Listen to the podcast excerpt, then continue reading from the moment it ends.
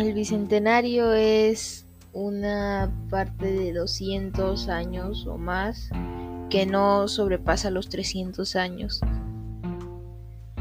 Y en este caso, como es el bicentenario del Perú, significa que en 1821 fue declarada la independencia del Perú.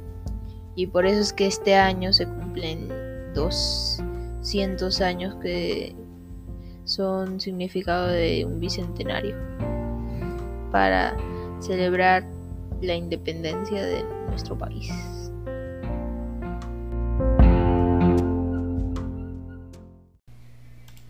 Hoy se conmemora el bicentenario de la expedición libertadora en Huaura. El 26 del 11 de 2020 se celebran los 200 años de la presencia del general José de San Martín y la expedición libertadora en Huaura, distrito donde, de acuerdo con la tradición, se hizo la primera proclamación de la independencia.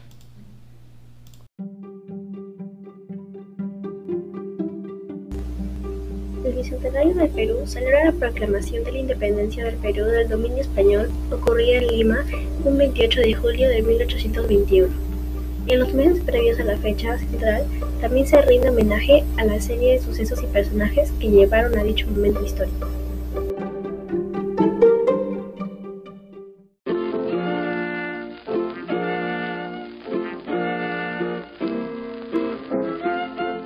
Las actividades que se van a realizar por el Bicentenario del Perú van a ser muy conmemorativas en las distintas regiones del país.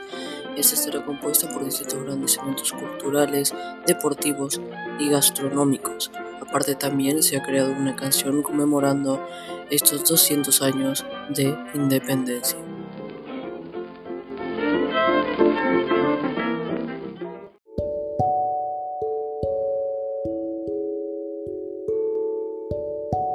El bicentenario se celebra en los países ya que es el día de su independencia. Se celebra en diferentes fechas y en este día la independencia como feriado debido a que es como el cumpleaños de cada país. ¿Quiénes fueron los gestores de la independencia del Perú?